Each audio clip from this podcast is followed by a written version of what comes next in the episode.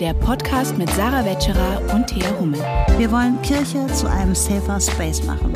Dafür legen wir den Stachel in die Wunde. Mal mit Gästinnen, mal zu zweit. Aber immer mit Herz.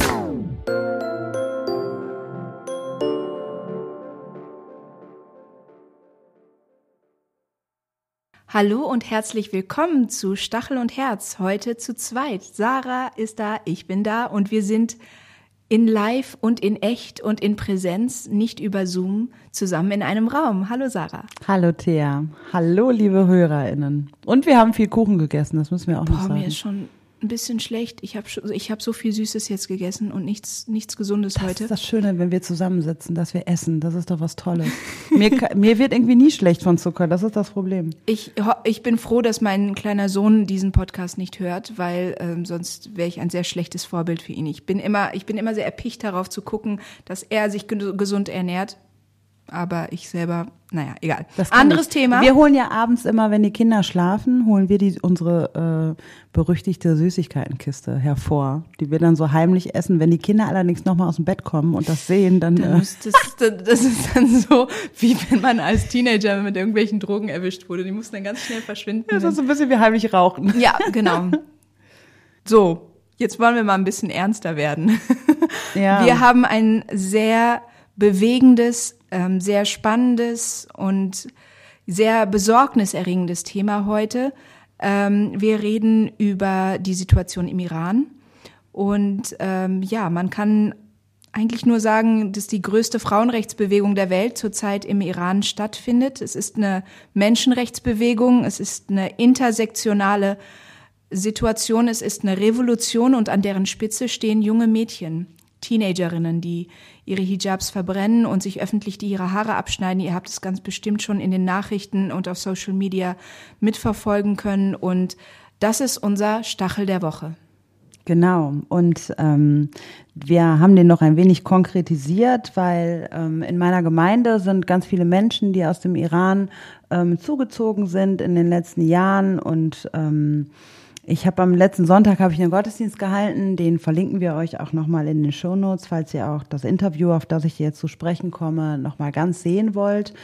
Ähm, und in diesem Gottesdienst ging es halt um äh, die kanaanäische Frau, also die Frau, die zu Jesus kommt und für ihr Recht einsteht und Jesus erst nicht ihre Tochter heilen will und es dann doch tut.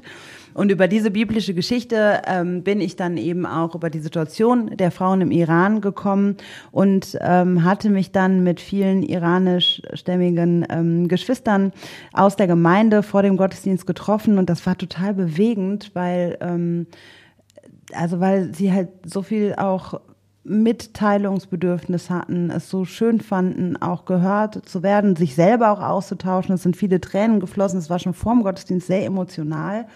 Ähm, und dann haben äh, zwei von ihnen haben gesagt, okay, wir würden auch ähm, im Gottesdienst was sagen. Für viele andere war es so, dass sie gesagt haben, boah, das schaffe ich nicht, aber wir finden es total wichtig, dass darüber geredet wird.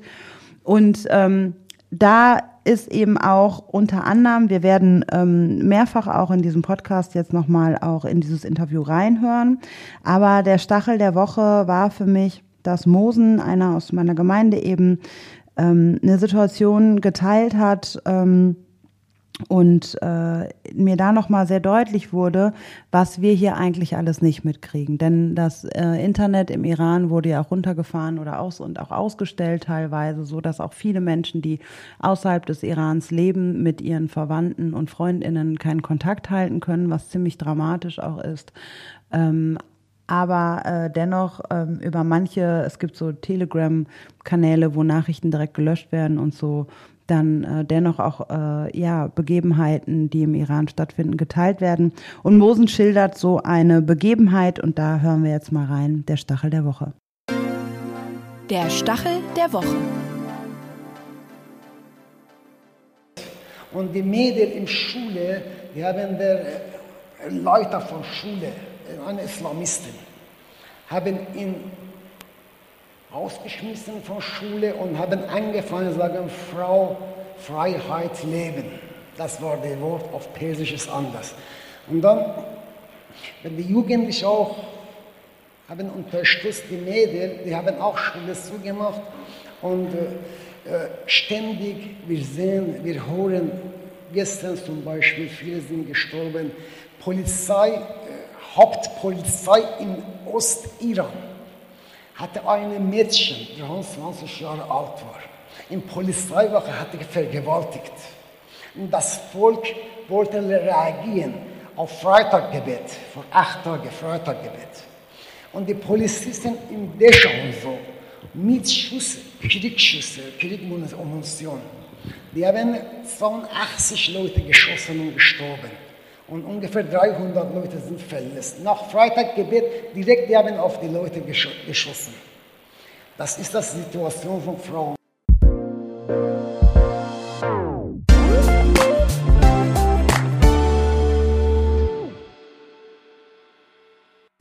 Ja, möchtest du vielleicht noch ein bisschen beschreiben, wie das ähm, in dem ähm, Gottesdienst, äh, also wie das zustande gekommen ist, dass, äh, dass die auch zu Wort gekommen sind und äh, wie das war? Also ich hatte ja vorher, hatte ich schon mehrere Leute angeschrieben gehabt aus der Gemeinde, ob die was sagen wollen würden. Und das war halt wirklich ein so, ich meine, es ist ja auch ein so hin und her und sagen wir oder sagen wir nicht. Ich da habe ich erstmal auch wirklich auch gemerkt, auch in den Gesprächen, die ich vor dem Gottesdienst geführt habe, wie emotional es mhm. auch ist. Also ist ja eigentlich ja auch klar. Aber wenn man dann plötzlich mit Menschen aus dem Iran auch nochmal spricht und Tränen fließen und wirklich auch so persönliche Geschichten dadurch auch nochmal zutage kommen, ne, dass irgendwie eine erzählte, ich kann meine Tochter seit zwei Wochen nicht mehr erreichen, ich weiß nicht, wie es ähm, meinen Kindern geht, ähm, ich weiß nicht, wie es meiner Familie geht. Äh, und ja, da einfach nochmal das so auch so greifbar wird mit persönlichen Geschichten, mit Menschen, mit ähm, persönlichen Begebenheiten und auch Schicksale. Das äh, fand ich sehr bewegend und ähm, und wie gesagt, da habe ich halt dann mehrere auch gefragt und war mit Leuten im Gespräch aufgrund dieser Gottesdienstvorbereitung und nicht viele waren bereit, was zu sagen aus Angst davor, zu viel Emotionen zu zeigen, aber auch aus Angst davor, ähm, das Gesicht öffentlich zu zeigen, weil es mhm. ist ja auch für viele Menschen auch einfach gefährlich, ähm, äh, sich dazu öffentlich zu positionieren. In Deutschland jetzt natürlich nicht so wie im Iran selber, ähm, aber dennoch gibt es diese Ängste, die sie vielleicht auch manche Menschen hatten, als sie schon im Iran gelebt haben, die da findet auch so eine Art Retraumatisierung statt. Mhm. Ne? Ich glaube, vielleicht können wir da noch mal ein bisschen genauer drauf eingehen auf die Situation im Iran. Jetzt sind Sarah und ich natürlich alles andere als Expertinnen in diesem Gebiet, aber es ist eine Situation, die uns auch sehr bewegt und die wir auch mitverfolgen in den Nachrichten.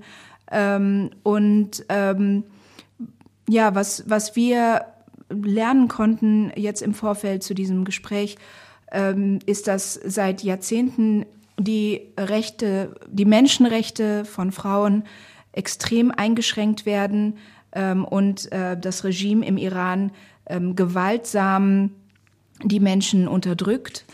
Ähm, das also ist ganz eine konkret, Situation. Ganz konkret vielleicht nochmal. Es gibt ja seit 1979 das islamische Regime. Also durch die islamische Revolution im Iran ausgelöst seit 1979.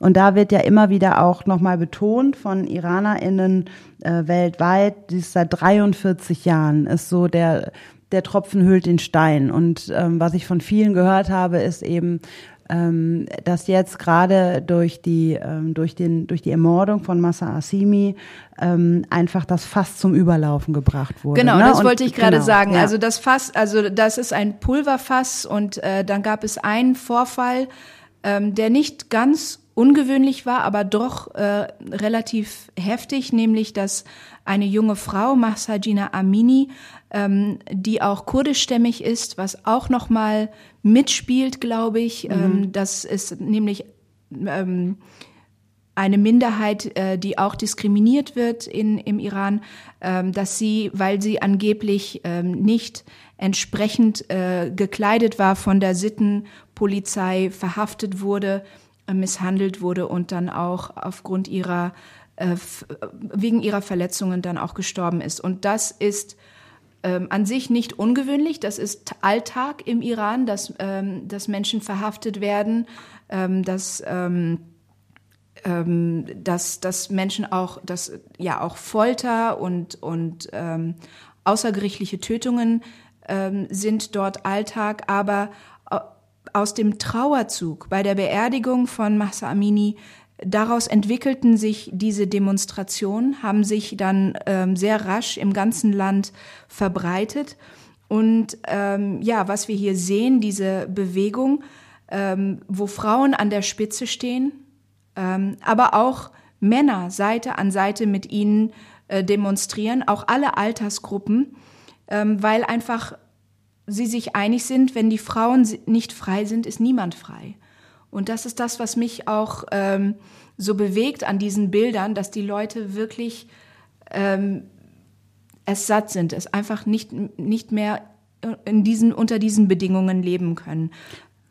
Das Krasse fand ich ja aber auch, dass es so, also es war ja nicht so, also bei George Floyd, da ging dieses Video innerhalb von Stunden ja um die Welt, ne? Und bei äh, Massa Amini war es halt so, dass es erstmal auch nicht direkt zutage gekommen ist. Also mhm. es dauerte ein paar Tage, weil es hieß zuerst, sie sei an Herzproblemen gestorben und hätte einen Herzinfarkt oder irgendwas erlitten und das sei die Todesursache. Und dann stellte sich raus, über Menschen, die das beobachtet haben, diese Situation, wie sie festgenommen worden ist, dass sie auch Kopfverletzungen erlitten hat, dass man ihr mehrmals auf den Kopf geschlagen hat. Und dann kam durch Hacker, die dann die Arztberichte des Krankenhauses gehackt haben, anscheinend angeblich äh, kam eben raus, dass die Arztberichte auch bestätigt haben, dass die Todesursache Kopfverletzungen waren. Und dadurch sickerte es so durch. Und dann ähm, eben genau, wie du gerade gesagt hast, bei dem Trauerzug äh, gab es so die ersten Prozesse, Pro Proteste und die ersten Bewegungen. Ähm, und dadurch wurde äh, auch Massa Amini zu so einem Vorbild. Mhm. Und, ähm, die wurde so eine Symbolfigur. Die wurde so eine Symbolfigur. Und auf den ähm, Demos, in denen ich war, ich habe einen in Hannover miterlebt und einen in Essen, ähm, da wurden auch überall Plakate von ihr hochgehalten. Und auch ja. wenn man, also selbst wenn man bei Instagram Iran eingibt, kommen direkt auch GIFs äh, mit Massa Amini. Und also sie ist wirklich so eine Symbolfigur äh, Figur, ähm, geworden. Und da finde ich nochmal schön, was Cepide ähm, auch aus meiner Gemeinde in dem Interview erzählt hat. Und das spielen wir einfach einfach mal kurz ein.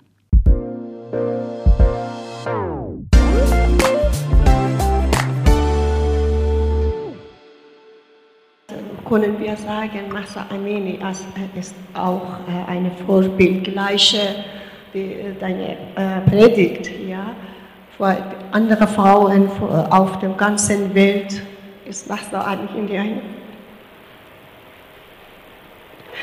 ihre Leben, ihr Leben voller Freiheit und vor ihrem Glauben ist gegeben. Wir haben viele, wir haben im Iran viele, wie Massas, wie Nedas, wie viele Leute. Und äh, ja, ja, kann sein, Massa Amini ist vor uns, vor in der ganzen Welt ein Vorbild. In, auf dem Grab in Massa Amini äh, geschrieben ist, du bist nicht tot. Dein Name wird ein Symbol für Freiheit und äh, Frauenleben und Freiheit. Unser, äh, alle in jetzt rufen, viele demonstrieren in Iran, viele Leute sagen, Frau, Leben und Freiheit. Und viele Frauen der, äh, außer Iran. Hier habe ich gesehen, viele Deutsche äh, sind bei uns und äh, ich kann sagen, nur dankbar. Bei Ihnen, ich bin dankbar für äh, alle Verständnis, Frauen und viele Leute hier.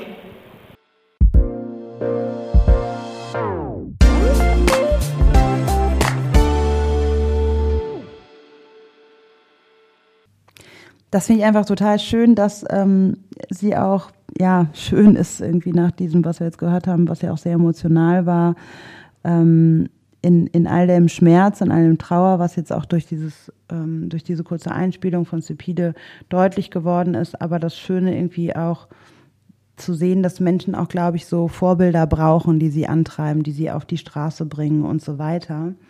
Und vielleicht noch mal kurz zu dem, zu dem Fall, in Anführungsstrichen, Massa Amini, ähm, fand ich noch interessant, äh, dass Ibrahim Rahisi, das ist ja der aktuelle Präsident im Iran, dass ähm, er halt ganz am Anfang, als er gemerkt hatte, bei dem Trauerzug, äh, da da entwickelt sich was, was unserem Regime gefährlich werden könne.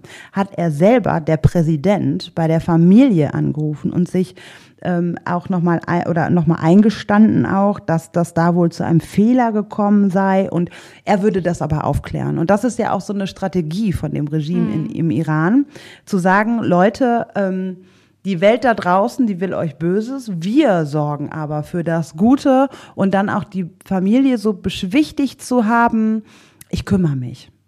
Und dann hat er gemerkt, es läuft aus dem Ufer Genau. heraus und dann hat sich die ganze Rhetorik verändert. Richtig. Dann war nämlich nicht mehr, ja, da könnte sein, dass wir einen Fehler gemacht haben, sondern dann heißt es jetzt in, in der Teheran Times oder eine englischsprachige Zeitschrift, äh, Zeitung, Tageszeitung in Teheran, heißt es dann, die deutsche Botschaft habe die Proteste hier angezettelt. Also die Rhetorik hat sich total verändert. Dazu muss man sagen, dass Ibrahim Raisi erst seit einem Jahr Präsident ist und seitdem ist auch noch mal vieles strenger geworden.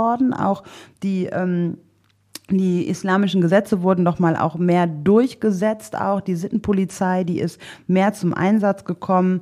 Das war tatsächlich bei seinem Vorgänger etwas gelockerter, aber äh, das ist bei ihm auch noch mal strenger geworden und so jetzt auch die Rhetorik, die sich jetzt ja auch innerhalb der letzten Wochen dann so verschärft und auch verändert hat, von äh, wir sehen das irgendwie ein zu die deutsche Botschaft hat hier was angezettelt. Ähm, und das finde ich tatsächlich auch schwierig, was da so passiert, weil er ja im Prinzip, ähm, und da würde ich gerne nochmal drauf gucken, im Prinzip nutzt er den Postkolonialismus, um Menschen im Iran machtvoll zu instrumentalisieren und ähm, damit quasi zu sagen, Leute, Kolonialismus, dass die westliche Welt uns was vorgibt und sagt, was wir hier brauchen oder was unsere Frauen brauchen oder was falsch ist, das ist was ganz Gefährliches. Da sind wir drüber hinweg. Wir als islamischer, ähm, als islamisches Regime, als islamisches Land, wir sollten selbstbestimmt sein und wir als Regime kümmern uns wirklich um euch. Also lasst euch nicht von der deutschen Botschaft in dem Fall ähm, manipulieren, sondern hört auf uns. Und zum Glück ist das Volk viel aufgeklärter und äh, aufge na, aufgeklärt ist so ein blödes Wort in dem Zusammenhang, weil Aufklärung wird auch manchmal instrumentalisiert für ähm, antimuslimischen Rassismus. Ähm, was ich übrigens auch nochmal als Punkt aufgeschrieben habe, was ich ein wichtiges auch. Thema finde. Witzig. Wir haben nämlich unabhängig voneinander heute Notizen gemacht. Ähm, aber ich finde das so perfide, dass er das genau nutzt, um zu sagen, hört nicht auf die anderen, hört auf uns und dadurch Instru Machtinstrument, also auch ja, dadurch so machtvoll versucht, die Menschen zu instrumentalisieren. Und das finde ich auch das Spannende daran, dass diese, dass diese Bewegung wirklich aus dem Volk herauskommt. Denn in, im Iran geht die Macht nicht vom Volk aus, wie man das äh, aus demokratischen Staaten so kennt, ob es mal mehr, mal weniger, aber äh, dort ist auch ganz klar, dass die Macht nicht vom Volk ausgeht, sondern von Gott. Und wer ist der Stellvertreter Gottes auf Erden? Das ist der Klerus. Und Das, deswegen, das, ja, das muss man vielleicht auch noch mal kurz ein bisschen näher erläutern, weil jetzt geht die Macht ja doch vom Volk aus, aber es ist ja nicht nur einfach, dass die Macht von Gott ausgeht, sondern die höchste Instanz ist eben nicht der Präsident, sondern der sogenannte Imam Mahdi. Und äh, der ist sowas wie so eine Symbolfigur, wie so ein Messias, wie eine religiöse Figur des schiitischen Islams. Und ähm, der hat sozusagen das letzte Wort. Und genau wie du sagst, der Klerus ist eben. Genau, das wollte ich Ja. gerade sagen, dass es halt anders als wir es, wir es vielleicht aus, aus Deutschland und aus anderen demokratischen Ländern kennen, ist es eigentlich ganz klar, in, im Iran geht die Macht von, von oben nach unten und nicht von unten nach oben. Ähm, wie du schon sagtest, an der Spitze des Staates steht kein Mensch, ähm, sondern da steht ähm, diese ja, Messiasartige Figur. Und äh, das äh, da wird auch ganz klar gesagt, dass äh, diejenigen, die diesen, die den, den Willen äh, durchsetzen, dass das, ähm, dass das ja die, die der Klerus ist. Und so dadurch wird auch ähm, zum Beispiel ja der Kopftuchzwang zu einem symbolischen Machtmittel des Regimes. Ne? Das ist nicht eine persönliche Entscheidung einer äh, einer Frau, die sagt, aus religiösen Gründen möchte ich meinen Kopf bedecken, sondern das ist ein ein, ein Zwang, der von oben auferlegt wird. Und ähm, was ich auch nochmal wich wichtig finde zu betonen, ist, dadurch, dass es eine Bewegung ist, die vom Volk ausgeht, ähm, es ist bisher nicht so gewesen, dass Frauen im Iran im Alltag unsichtbar sind.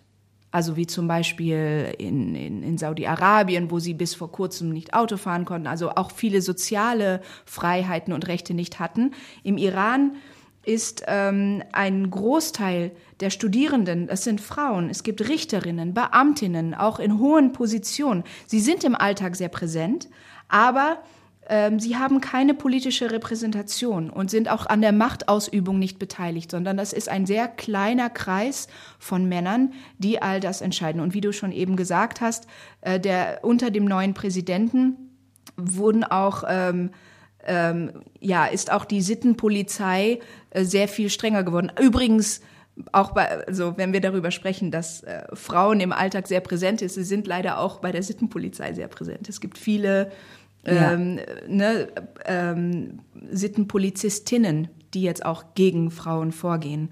Ähm, genauso wie es auch viele männliche Demonstranten gehen, die äh, Seite an Seite mit Frauen für mehr äh, Frauenrechte und Freiheit für äh, Frauen demonstrieren, gibt es leider auch bei der Sittenpolizei äh, viele Frauen, äh, die den Willen dieses ähm, repressiven Regimes durchsetzen. Ähm, und jetzt habe ich meinen Faden verloren. Mach du weiter. Interessant finde ich ja auch, dass, also wie du eben sagst, ne, die leitenden politischen Oberhäupter, das sind Männer im Iran. Und, und ähm, wenige Männer vor allem Dingen. Genau, irgendwie zwölf oder so. Das ist so ein kleiner irgendwie Rat, ein ziemlich kleiner Kreis auf jeden Fall. Genau, ja. Und äh, also da ist nichts irgendwie mit Frauenbeauftragte oder so. Das finde ich auch nochmal krass. Und gleichzeitig merke ich aber auch, wie wir jetzt darüber reden. Ähm, dass ich mich schon auch frage, wie wird die Situation im Iran jetzt auch nochmal genutzt, um mhm. antimuslimischen Rassismus zu äh, zu fördern, ohne dass wir es merken. Also manche Berichterstattungen, die ich mir durchgelesen habe, und ich habe selber gerade auch äh, tragischerweise reproduziert, indem ich aufgeklärter gesagt habe, da ist aber genau diese Rhetorik, die ist da so drin. Ne? Wir sind halt säkularer, wir sind aufgeklärter, der, es sollte ein westlich geprägter Islam eigentlich sein. Ähm, und das finde ich, ist schon, sind schon alles irgendwie auch kritisch betrachtet sehr schwierige Aussagen, weil sie natürlich so äh, Whistleblower-mäßig uns eintrichtern. Dog Whistle. Ach genau, genau, so heißt es. Wie heißt das nochmal? Dog Whistle. Ja. Whistleblower ist was anderes. Genau, Whistleblower ist was anderes. Dog Whistle, ja. Genau, ja. Ähm, so ist das mit den, mit den Begrifflichkeiten.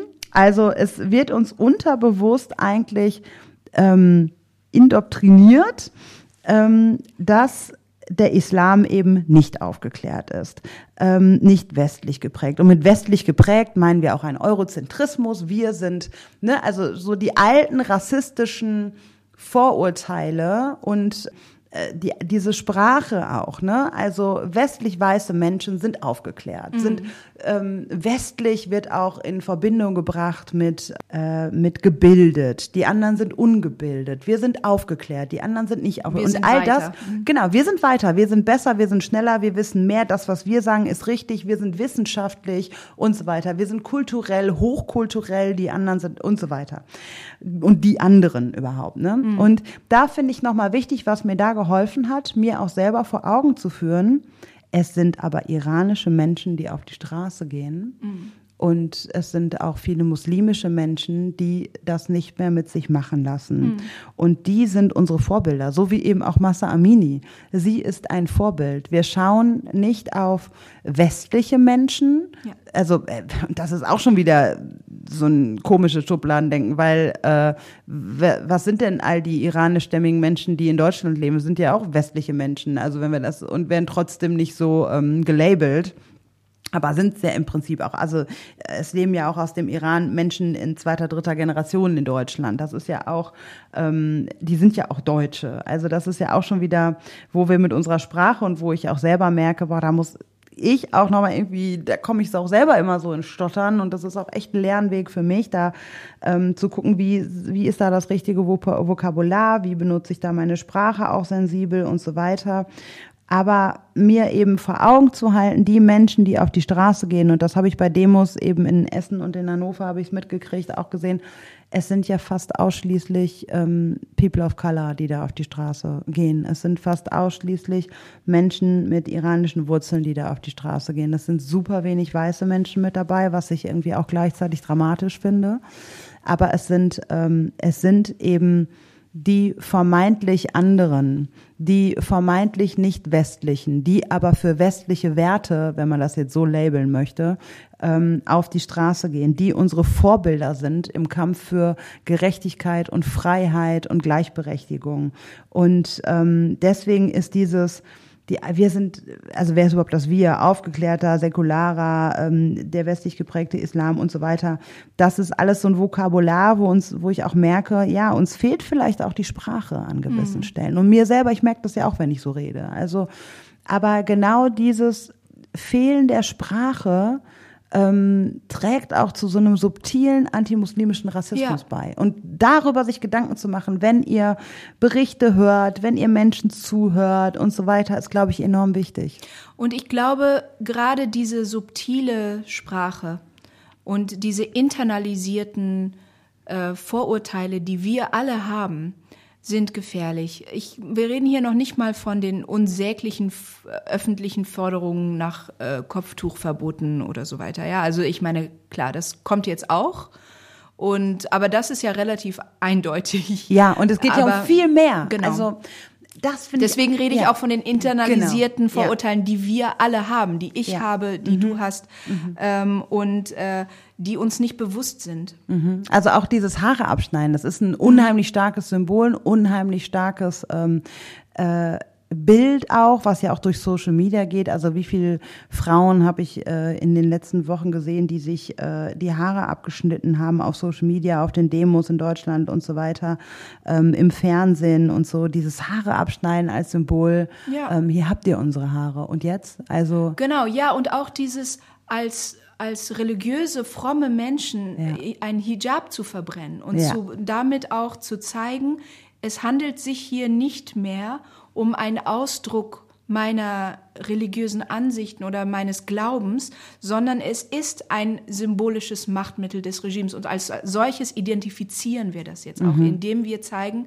ihr könnt es uns nicht mehr ähm, aufzwingen, äh, ihr, äh, ihr bestimmt nicht mehr, äh, wie wir uns in der Öffentlichkeit zu zeigen haben. Und da, darum verbrennen wir das auch als Zeichen unserer ähm, unserer Auflehnung mhm. äh, gegen dieses repressive System. Total. Und äh, wie weit es geht, finde ich, ist mir nochmal deutlich geworden, als ich gemerkt habe, wie die Verzahnung mit ökonomischen Interessen auch äh, vonstatten geht. Also auch der Kapitalismus und das Patriarchat, die treten eigentlich auf erschreckende Weise zusammen auf. Und da ist es, finde ich, auch nochmal wichtig, das zu entlarven, weil das hat nochmal in meinem Verständnis ähm, mir nochmal gezeigt, wie weitreichend die Auswirkungen, die politischen Auswirkungen sind und auch die Macht, die da ausgespielt wird und wie wichtig und weitreichend in intersektionaler Perspektive die Proteste eigentlich sind. Mhm. Nämlich, es geht nicht nur um Frauenmächte, äh, Frauenrechte, es geht um es geht um Machtmissbrauch und es geht um Kapitalismus und es geht ähm, darum, Macht und patriarchale Macht durchsetzen zu wollen. Und das finde ich wird am, am ehesten nochmal daran deutlich, wie der Iran zurzeit zum Beispiel mit Russland sympathisiert. Mhm. Also da sind jetzt zwei Länder, zwei Regime, die sanktioniert werden aus äh, von der EU, von Deutschland und so weiter. Und die tun sich jetzt zusammen wie zwei beleidigte Kinder. Und äh, die Welt hat Angst davor, was das äh, ähm, für Auswirkungen haben könnte. Stichwort Atomwaffen und so weiter. Ähm, aber auch äh, und, also unsere die Gasvorkommen des, des Irans und so weiter. Das spielt ja alles so eine Rolle. Ähm, und gleichzeitig ist dieses Kinderbeispiel wahrscheinlich auch falsch, weil das verharmlost eigentlich die Situation des Ganzen.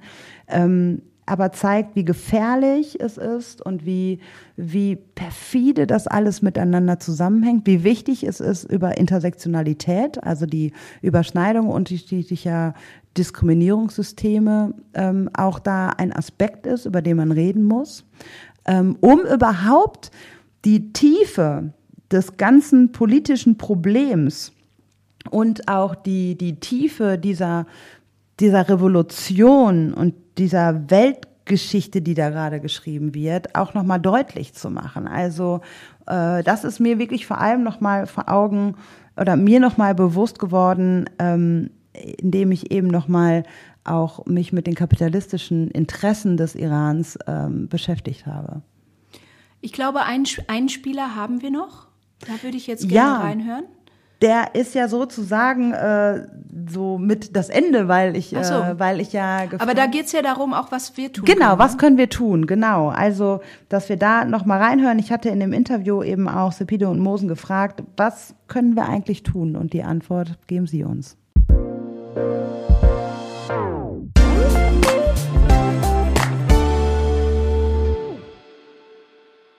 Seit 1400 Jahren dieser Kampf ist da, seit 43 Jahren, dieser Kampf ist intensiver geworden. Frauen sind zweite Klasse Menschen in unserer Gesellschaft. Bei uns ist extremer wie Taliban, wie Daesh in Iran und so. Vielleicht andere Länder ist ein bisschen besser. Aber ich sage es so, es ist diese Frauenrechte. Eigentlich geht bei allen Frauen in der ganzen Welt nur in Iran hat sich so intensiv gezeigt und so. Und ich finde, ist Aufgabe aller Frauen in der Welt, Straße gehen und Mitleid zeigen, etwas die andere Leute informieren, was ist passiert in Iran, wie wird die Frauenrechte vernichtet in Iran und die haben gar keine Recht. Zu Hause auch ab Kleine Vernichtungsrechte fangen von zu Hause an. Der Junge zu Hause darf alles, die Mädchen darf nichts ohne Erlaubnis. Und die Frauen auch in Gesellschaft, die schaffen nicht so viel weiterkommen. Ohne Erlaubnis von Männern und so.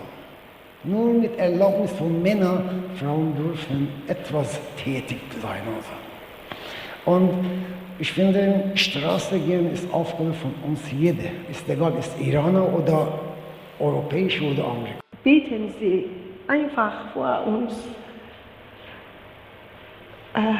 dass Gott wird beste Hilfe und Lösung gibt. Nur, nur beten Sie vor uns.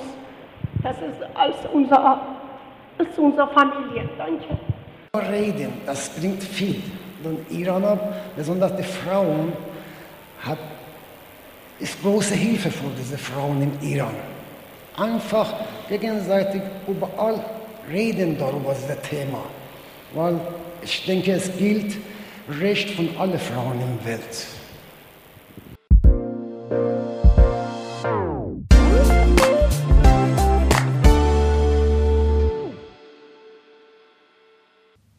Ja, was können wir tun? Wir können für die Menschen im Iran beten, wir können miteinander ins Gespräch kommen. Und ich glaube, wir haben wirklich mehr Handlungsmöglichkeiten, als wir denken. Ähm, wir können auf die Straße gehen. Also ich finde, das ist auch nochmal ein total äh, wichtiges Bild. Also weil es gibt so unglaublich viele Christinnen auch in unseren deutschen Gemeinden aus dem Iran. Aber ähm, und da finde ich, das ist mir noch mal so deutlich geworden am Sonntag, als ich die Menschen gefragt habe, wie wichtig es ist, auch in unseren Kirchen und in unseren Gemeinden dem Raum zu geben, zuzuhören und mit unseren Geschwistern auf die Straße zu gehen und natürlich nicht nur mit Christinnen auf die Straße zu gehen, sondern auch interreligiös mit Musliminnen auf die Straße zu gehen. Also Gesicht zeigen, da zu sein und was das den Menschen bedeutet, nicht alleine als Iranerinnen auf den Straßen in Deutschland zu sein, sondern mitzugehen. Genau, das wollte ich auch gerade sagen. Also im Iran ähm, hat das Regime auch das Internet abgestellt. Äh, JournalistInnen dürfen nicht frei berichten. Ich hatte einen Beitrag gesehen von der BBC, äh, wie sie, äh, wo sie erklärt haben, wie sie versuchen, Berichte auch zu verifizieren, weil es äh, ihnen nicht möglich ist, häufig ähm, ja äh, aus verlässlichen Quellen Berichte zu bekommen und wie da der ganze Prozess ist, wie sie zum Beispiel anhand von ähm, von geografischen Merkmalen in Videos äh, gucken, äh, also einfach Quellen verifizieren äh, von, von Protesten. Ähm, und deswegen ist es, glaube ich, ähm, wirklich wichtig, ähm, zum Beispiel auch Posts aus dem Iran zu, äh, zu teilen aus äh, sozialen Medien, äh, euch hier vor Ort an Protesten zu beteiligen und immer wieder miteinander ins Gespräch kommen. Ich kann verstehen, dass ähm, viele denken, ja, ich kenne das Land zu wenig, ich kenne die Kultur zu wenig, ich will nicht bevormundend wirken, ich will nicht ähm, über etwas sprechen, worüber ich zu wenig weiß. Aber ich, ich glaube, wir haben jetzt häufig genug gehört, nicht nur von Menschen aus dem Iran, sondern auch von der oppositionellen Exil-Community hier in Deutschland, die gesagt haben, bitte tragt das weiter, verstärkt unsere Stimmen, ähm, und ähm, sorgt dafür, dass sichtbar wird, dass diese Menschen, die buchstäblich ihr Leben aufs Spiel setzen, die buchstäblich ähm, ihr Leben riskieren für ihre Freiheit, ihnen zu signalisieren, wir sind solidarisch, das hilft ihnen, dass sie weitermachen können. Es lässt sie wissen, dass sie nicht allein sind und dass die Welt zuschaut und dass wir solidarisch sind. Und eine Sache wollte ich noch sagen, ähm, weil im Gegensatz, also nochmal zu denen, die zweifeln, kann ich da überhaupt was bewirken? Kann mhm. ich da überhaupt was zu sagen, wenn ich selber nicht so viel weiß über die Situation im Land?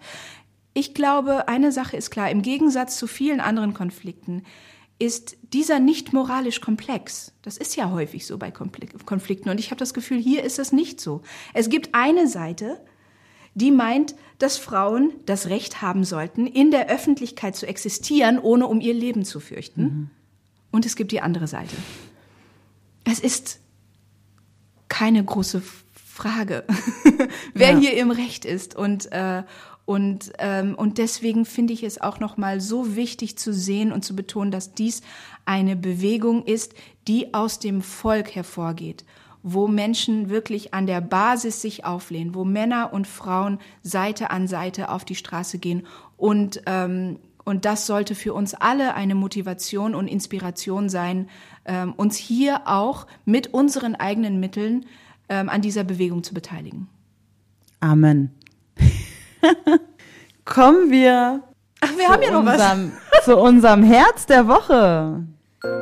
Etwas fürs Herz.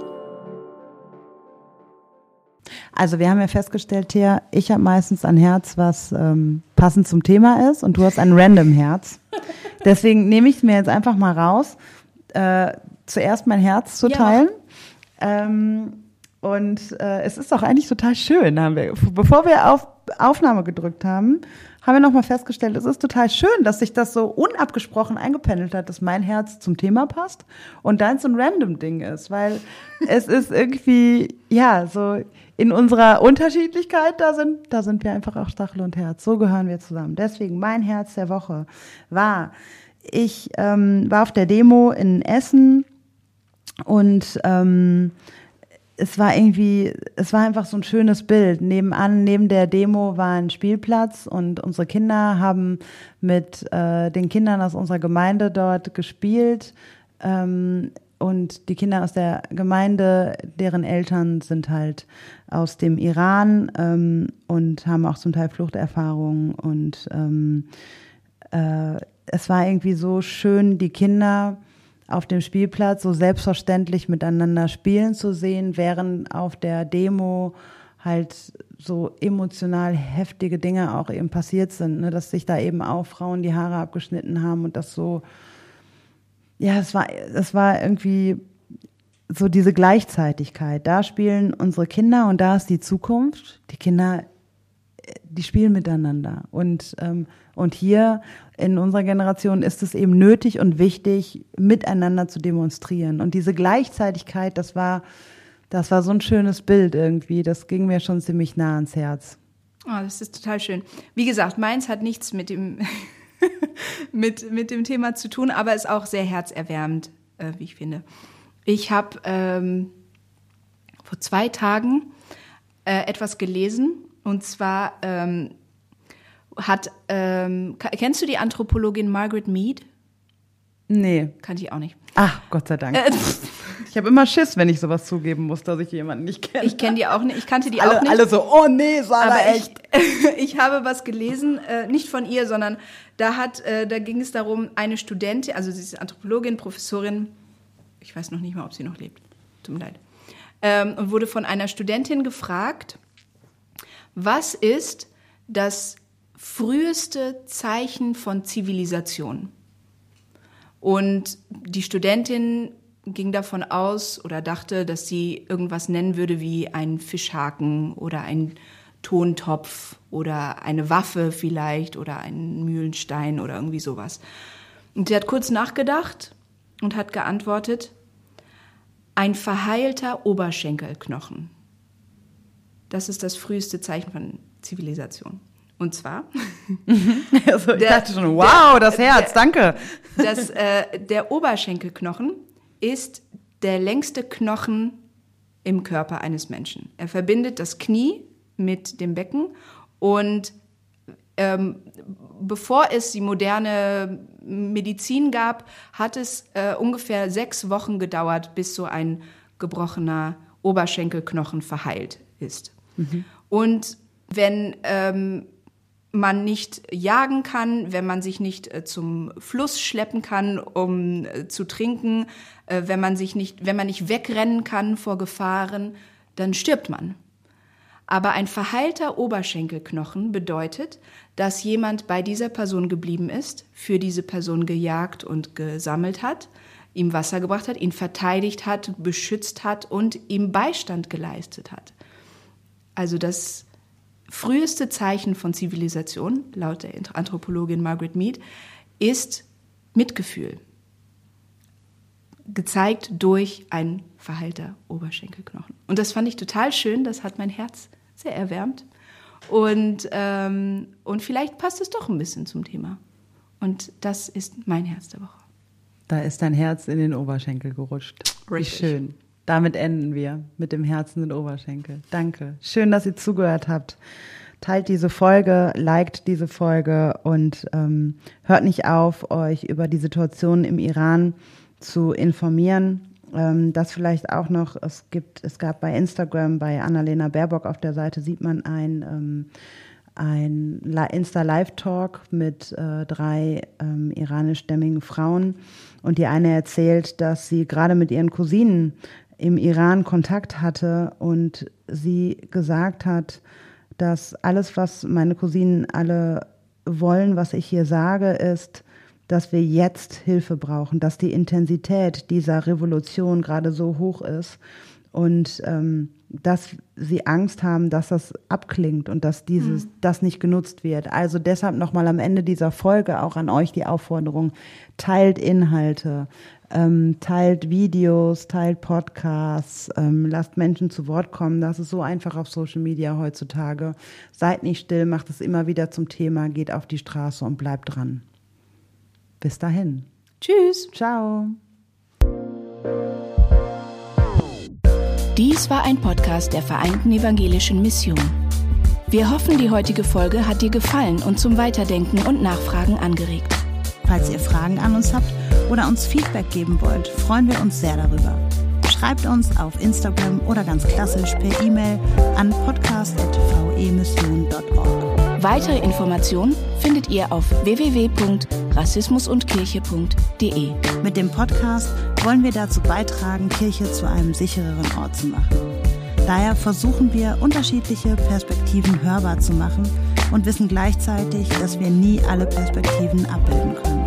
Wenn ihr das für eine gute Idee haltet und uns darin unterstützen wollt, schreibt über uns auf euren Social-Media-Kanälen oder lasst uns eine Bewertung bei Spotify oder iTunes da. Danke für eure Unterstützung, fürs Reinhören und vor allem für all die Menschen, die den Podcast inhaltlich und persönlich mit Beiträgen bereichern. Bis dahin mit den besten Grüßen von der VEM aus Wuppertal.